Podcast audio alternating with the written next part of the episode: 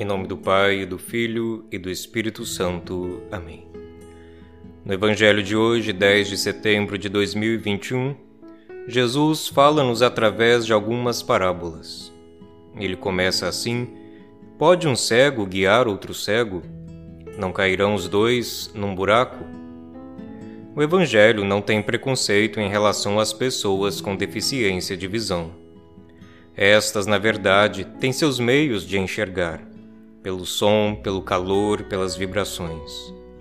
Jesus fala-nos, no entanto, de outro tipo de cegueira, aquela que se constitui da falta da luz de Deus, que nos faz ver o mundo e a nossa realidade como Ele mesmo os vê.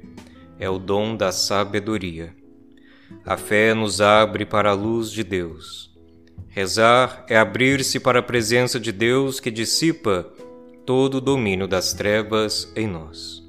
O que nos dá sabedoria, o exercício da fé pela oração, meio que nos põe em contato direto com Deus, pela conversão que nos dissocia das obras das trevas, pelo amor, a compaixão universal, que nos faz a imagem e semelhança de Deus. Oração Dai-nos, Senhor, a graça de crescermos em sabedoria, ela que é a luz eterna, que procede de vós. Amém.